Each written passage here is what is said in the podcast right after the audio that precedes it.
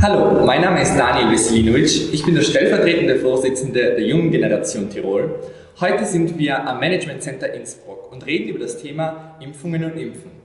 Mit dabei ist natürlich ein Experte. Ich darf recht herzlich Herrn Professor Dr. Christoph Griesbeck bei uns begrüßen. Herr Professor Dr. Griesbeck, stellen Sie sich mal kurz vor, was macht Sie zu einem Experten? Was haben Sie so bis jetzt gelernt? Mein Name ist Christoph Griesbeck, wie gesagt.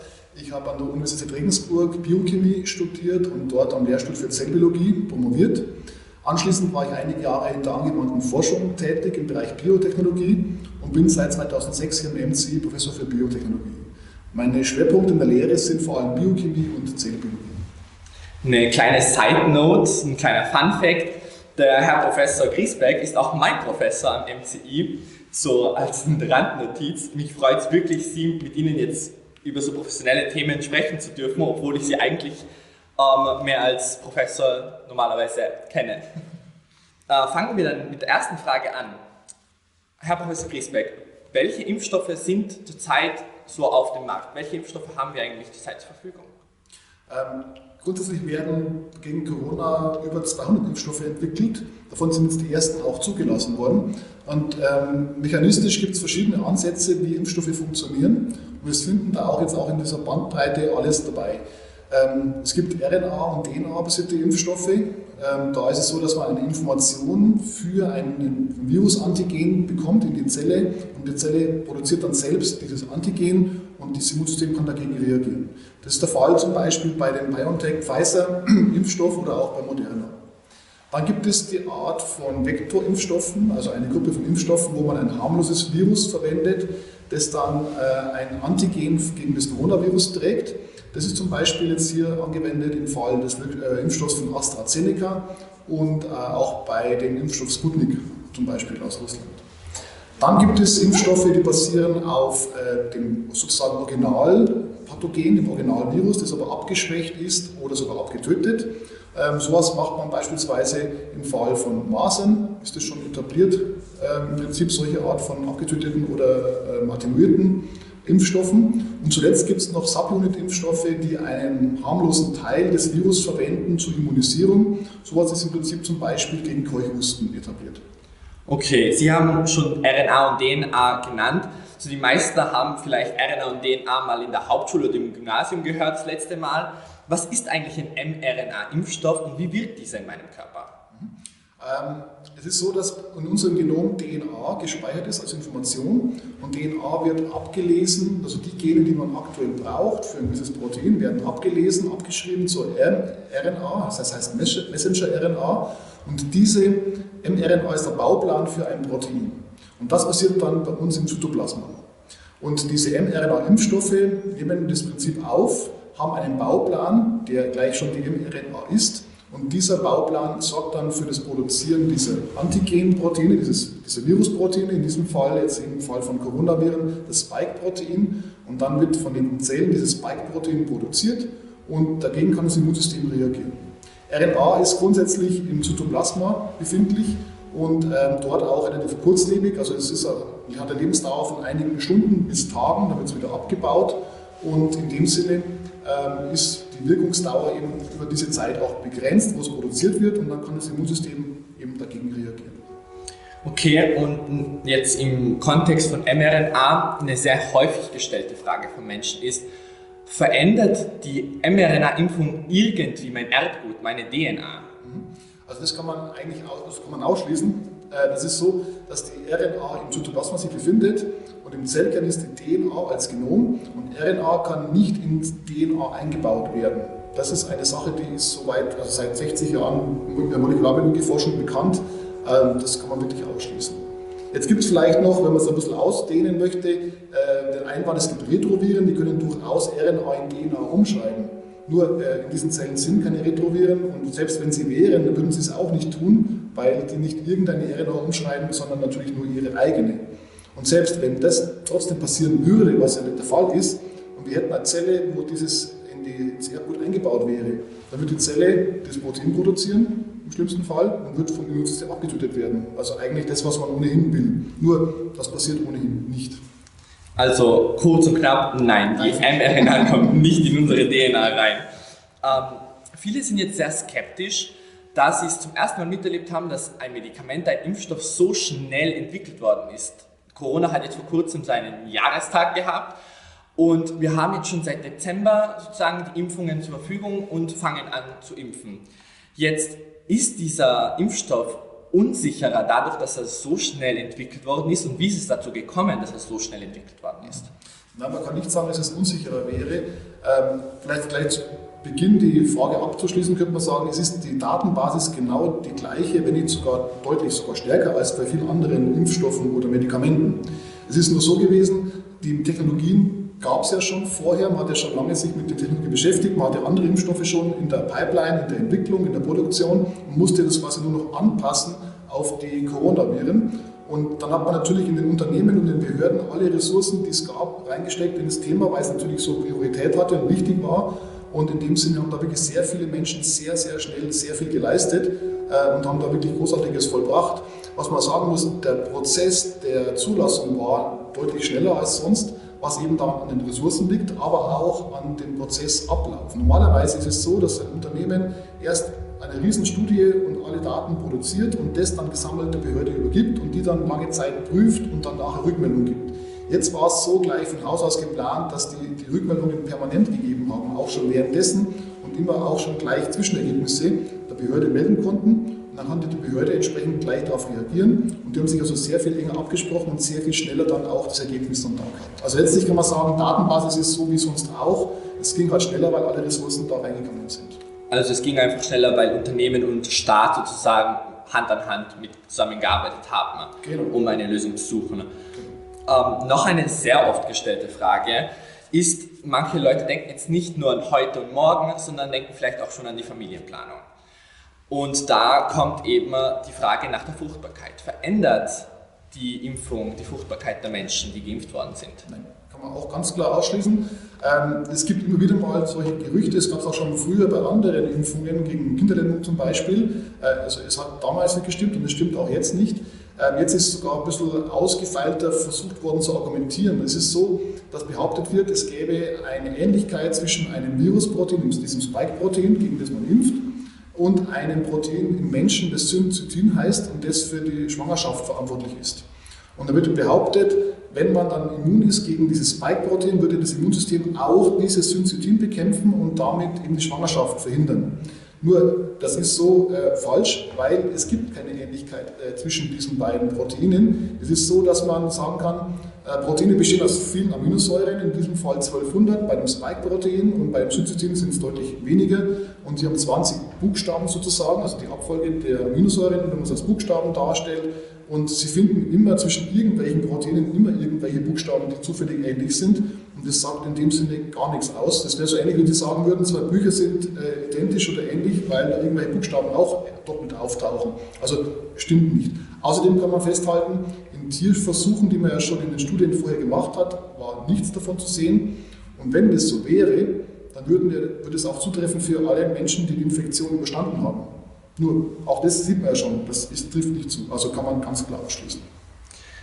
Danke für die ausführliche Antwort. Jetzt ähm, kurz ein, anderer, ein anderes Themengebiet. Viele Politikerinnen und Politiker sprechen von Herdenimmunität. Ob durch Impfung oder eben durch das gezielte Erkranken. Moralisch gesehen besprechen wir jetzt einfach gar nicht von den beiden, sondern was ist eigentlich Herdenimmunität und wie kommen wir zu dieser? Also wenn genügend Menschen immun sind, dann findet das Virus sozusagen keinen neuen Wirt und kann sich nicht weiter ausbreiten. Und das ist ein Effekt, der tritt auch schon ein unter 100% Immunität. Äh, wenn statistisch ein infizierter Mensch keinen anderen infizierbaren Menschen trifft, statistisch einfach aufgrund der, der Anzahl, kann man schon bei 60, 70, 80, 90 Prozent solche Effekte erreichen. Und die sind auch sehr wichtig, weil das schützt dann entsprechend Menschen, die zum Beispiel durch eine Erkrankung nicht äh, genügend Immunreaktion zeigen bei der Impfung und damit eben nicht schützbar sind, zum Beispiel bei Immunsuppression oder bei Autoimmunerkrankungen wird eben das angewendet und dann kann eben sein, dass das für die Menschen keinen echten Schutz gibt. Und das schützt dann diese Herdenimmunität auch diese Menschen äh, vor dem Virus. Ähm, wo man jetzt genau umgehen muss mit 60, 70, 80, 90 Prozent, das wird aktuell noch erforscht. für diese bestehenden Impfstoffe. Ähm, insofern muss man da jetzt abwarten, wie viel Prozent man da äh, brauchen wird, um diesen Effekt zu haben. Man muss aber auch sagen, wenn jetzt zum Beispiel Virusformen auftreten, die infektiöser sind, wird es auch eine höhere äh, Durchimpfungsrate brauchen, bis man diesen Effekt erreichen kann. Also dann liegen wir dann vielleicht nicht mehr bei 60, sondern eher dann vielleicht bei 90 Prozent. Aber genaue Daten kann ich nicht sagen, weil das wird tatsächlich im Moment noch erforscht. Äh, aber in diesem Bereich wird es wahrscheinlich liegen. Jetzt ähm, spielen wir das Szenario durch. Ich bin jetzt zum Beispiel geimpft worden, das zweite Mal. Natürlich nicht, weil noch keine Impfstoffe jetzt vorhanden sind für junge Menschen.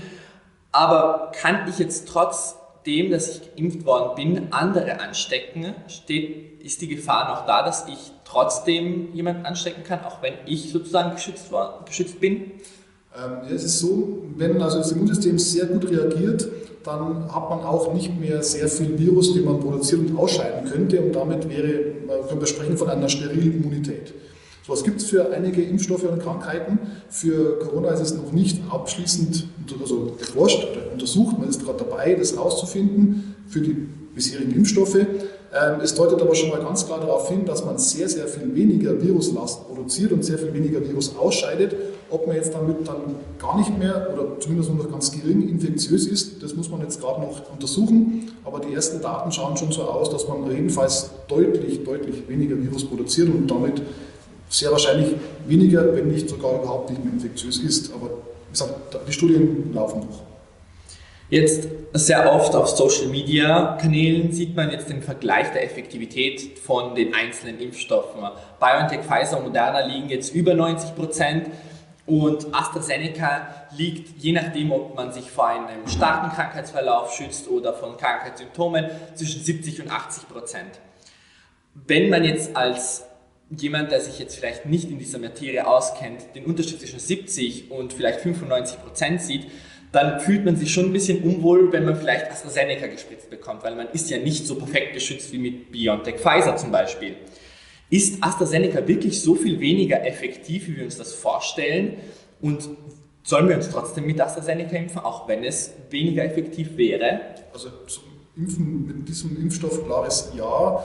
Äh, selbst wenn die Wirksamkeit äh, in diesen Studien etwas geringer ausfällt als bei den RNA-Impfstoffen, ist sie immer noch eine sehr, sehr hohe Wirksamkeit. Und verglichen mit bisherigen üblichen Impfstoffen ist es genau in diesem gleichen Bereich wie sonst eben bisher auch. Und um das schnell und gut bekämpfen zu können, ist jeder Impfstoff äh, wichtig. Also man sollte wirklich nicht mit irgendwelchen Impfstoffen zurückhalten, sondern alles, was verfügbar ist, sollte man auch nutzen, äh, um diese Pandemie schnell zu bekämpfen. Also das würde mich ganz klar auch äh, jederzeit damit impfen lassen, weil äh, das bringt auf jeden Fall einen sehr guten Effekt. Man muss ja auch dazu sagen, dass AstraZeneca auch davor, wie jeder andere Impfstoff, bevor er zugelassen wird, durchgeprüft wurde. Ja. Jetzt AstraZeneca war jetzt sehr oft in den Schlagzeilen, ich glaube, jeder von uns hat es gehört, wegen den auf drei Millionen geimpfte 22 Thrombosefälle. Ähm, sehen Sie einen Zusammenhang zwischen den Thrombosefällen und dem Impfstoff AstraZeneca? Und kommt es wirklich zu dieser Thrombose wegen dieser Impfung? Ähm, wie Sie angesprochen haben, es ist natürlich der Impfstoff, bevor er zugelassen wurde, an 10.000 Menschen getestet worden und da gab es natürlich ausführliche Studien dafür und da wurden natürlich genau dort Nebenwirkungen gesucht und wenn es welche gegeben hätte, hätte man den nicht zugelassen. Also das ist schon mal die Basis vor der Zulassung. Jetzt während der Impfkampagne natürlich wird das äh, weltweit sehr genau beobachtet und zwar natürlich durch die Öffentlichkeit, aber natürlich auch durch die entsprechenden Behörden. Und in dem Sinne haben wir jetzt schon Millionen Menschen damit geimpft. Man findet jetzt dann ähm, in einigen Fällen tatsächlich Menschen, die erkranken, äh, nachdem sie eine Impfung bekommen haben. Und äh, man muss einfach mal auch sehen, natürlich äh, es fallen medizinische Vorfälle auf, äh, auch ohne Impfung schon. Und jetzt ist nur die Frage, jetzt ist das ein Zusammenhang zwischen einer Impfung und ähm, dieser Erkrankung. Und das ist im Einzelfall natürlich schon mal genau zu beobachten. Nur man kann davon ausgehen, es wird sehr, sehr genau hingeschaut, natürlich in diesem Fall und generell, aber jetzt in diesem Fall erst recht. Und äh, ob der Zusammenhang besteht, das muss erst noch wirklich genauer angeschaut werden. Aber die Zahlen sprechen da überhaupt nicht dafür. Das sind wahrscheinlich im aktuellen Fall äh, Häufigkeiten von, von Erkrankungen, die im normalen eh auftreten. Also das muss man natürlich im Einzelfall äh, sich genau anschauen. Die EMA hat jetzt nur so ähm, gestern eine Einmeldung herausgebracht, und hat ähm, immer noch gesagt, sie stehen zu dem Impfstoff AstraZeneca und sie empfehlen es weiterhin. Also Deutschland hat, glaube ich, auch heute wieder angefangen mit AstraZeneca zu impfen. Jetzt, ich habe da eine lustige, lustig, ähm, es ist eigentlich erschreckend, äh, eine Studie von der Uni Bremen gefunden. Und zwar kommen, sie haben rückgerechnet, auf eine Million Geimpfte mit AstraZeneca sechs Thrombosefälle, aber nicht wissenschaftlich irgendwie gekoppelt, sondern durch die Wahrscheinlichkeit, die man sowieso bei einem Thrombosefall hat. Bei der Pille für die Frau ist es bei einer Million Pillen, die eine Frau dann zu sich nimmt und sie nimmt sie täglich und nicht wie einmal eine Spritze oder zwei Dosen, sind es 800 bis 1200 Thrombosefälle, die wirklich auch wissenschaftlich gekoppelt sind. Also ich sehe ich seh hier auch die, die, wie, wie lustig es ist, dass wir über eine Impfung, die uns zig Leben retten kann, äh, diskutieren, aber über eine Pille, die die Hälfte der Menschen, also die Männer nicht sozusagen äh, an nichts angeht, ähm, über das reden wir jetzt nicht, obwohl hier der medizinische Beweis auch da ist. Ähm, jetzt bei der Impfung von AstraZeneca haben jetzt zum Beispiel viele Menschen Fieber, ähm, eine ganz normale, eigentlich eine normale Nebenwirkung. Was sind eigentlich so Nebenwirkungen bei einer Impfung und ist Fieber sogar erwünscht? Ja, wenn ein sozusagen ein Eindringling, ein Pathogen unseren Körper befällt, dann kann der Körper sich dagegen wehren durch Entzündungsreaktionen oder eben äh, Fieber zum Beispiel. Und der Impfstoff ist ja quasi auch was Fremdes und eine Art Eindringling und deshalb fängt das Immunsystem an, dagegen zu reagieren. Nachdem er aber davon nicht krank wird, hört es nach einem Tag ungefähr wieder auf und ist damit relativ harmlos. Aber es zeigt eben an, dass das Immunsystem dagegen aktiv wird. Also es ist eigentlich nur ein Zeichen dafür, dass unser Immunsystem funktioniert, aber nichts weiter. So, man hört auch sehr oft in den Medien die britische Virusmutation, die südafrikanische Virusmutation. Was ist eigentlich eine Virusmutation, eine Mutation an und für sich? Und glauben Sie, dass es irgendwann mal zu einer jährlichen Impfung kommen wird wegen dieser Mutationen? Also wird Corona unsere neue Grippe? Ja, also vielleicht mal von Beginn ab, was ist eine Mutation? Wenn das Virus sich vermehrt, dann muss es sein Genom replizieren und das Enzym, das das tut, macht es nicht perfekt. Das heißt also, die Kopien von dem Virusgenom äh, können sich von Mal zu Mal leicht verändern. Das ist einfach mal aufgrund dieser nicht perfekten Eigenschaft dieses Enzyms. Und damit ergeben sich neue Virussequenzen, die unter Umständen andere Eigenschaften haben können. In den meisten Fällen werden die nicht auffallen, werden vielleicht das Virus eher verschlechtern, aber es gibt jetzt offensichtlich ja dann schon Fälle, wo solche zufälligen Mutationen zu einer erhöhten Infektiosität dieses Virus führen. Ähm, und in dem Sinne, das ist durchaus bedenklich, dass jetzt offensichtlich manche Virusmutanten schon, die unterwegs sind, sich unterscheiden von dem Ursprungsvirus und offensichtlich auch stärker infektiös werden. Ähm, eine Impfung ist so gut wie die Struktur, gegen die sie gemacht ist. Das heißt also, wenn wir geimpft sind gegen eine Virusstruktur, dann können wir uns genau gegen diese Struktur auch am Ende gut wehren in der zukünftigen Infektion. Wenn jetzt sich bei der Mutation sich das Virus auch noch strukturell so stark ändern sollte, dass sich das Immunsystem das nicht, das nicht mehr so gut erkennt und nicht mehr so gut bekämpfen kann, dann kann es durchaus sein, dass wir in Zukunft uns weiter impfen müssten gegen neue Formen des Virus, die sich unterscheiden in der Struktur von den bisherigen. Momentan sieht es so aus, dass die aktuellen Mutanten oder mutierten Virusformen vom Immunsystem immer noch erkannt werden und sich nicht so in der Struktur unterscheiden, dass man es nicht mehr bekämpfen könnte. Aber das kann sich durchaus ändern und wenn irgendwann die Virusstruktur sich unterscheidet, dann müssen wir auch durch gegen diese neuen Strukturen auch impfen. Wenn ich das jetzt richtig verstanden habe, heißt es eigentlich, wir müssen uns so schnell wie möglich impfen lassen, damit wir sozusagen die Anzahl der Viren minimieren und dadurch auch die Chancen der Viren sich zu mutieren. Das ist ein sehr guter Punkt, ja. Ähm, jetzt eine kleine Meinungsfrage. Ähm, spüren Sie eine vermehrte Impfskepsis in Österreich oder in Tirol? Also mein Eindruck ist jetzt nicht, dass es jetzt in Tirol und Österreich anders wäre als, als anderswo. Ich denke, es gibt generell äh, gewisse Verunsicherung, weil natürlich die Situation für alle neu ist und natürlich einige Dinge jetzt nicht gleich auf den ersten Blick verständlich und ersichtlich sind. Aber ich bin eigentlich optimistisch, dass jetzt doch die zunehmenden wissenschaftlichen Informationen, die man auch bekommen kann, dazu führen, dass die notwendigen Informationen vorhanden sind und die Menschen entsprechend dann auch sich informieren können und das auch tun. Und damit, glaube ich, nimmt die Skepsis auch deutlich ab. Man kann Ihre Aussage auch in Worten eigentlich untermauern. In Schwarz haben sich jetzt zum Beispiel wegen dem Impfschirm, der ähm, wegen den Mutationen sozusagen ausgebreitet wurde, 80% der Menschen, circa 80%, vorangemeldet und über 70% impfen lassen. Ist jetzt dann eine Herdenimmunität dort erreicht? Das kann man noch nicht wirklich sagen, nachdem eben, wie schon vorher erwähnt, die Studien noch laufen, wie viel Prozent Herdenimmunität erfordert. Ähm, könnte sein, aber eben, das kann man noch nicht wirklich im Moment sagen. Wahrscheinlich wird man noch ein paar Prozent mehr brauchen, damit das auch wirklich sicher funktioniert. Aber es ist ein guter Anfang natürlich gesetzt und schon mal ein ganz großer Fortschritt, gerade jetzt für diesen Bezirk, damit erreicht worden. Und wahrscheinlich wird auch dadurch das Bezirkskrankenhaus massiv entlastet. Und ja, dann abschließend die letzte Frage. Was ist der sinnvollste Weg aus der Pandemie? Ja, für mich eindeutig eine Impfung äh, und damit eben vor allem flächendeckend, dass also auch wirklich in der Breite die Bevölkerung komplett auch durch die Impfung geschützt werden kann. Anders wird das Virus nicht wegzukriegen sein.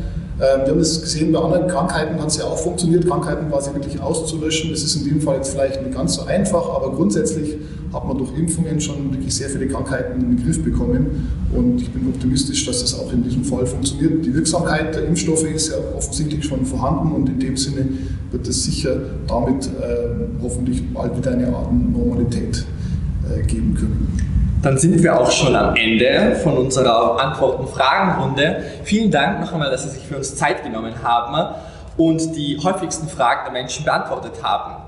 Für Sie vielen Dank fürs Zuhören. Bleibt gesund. Auf Wiedersehen.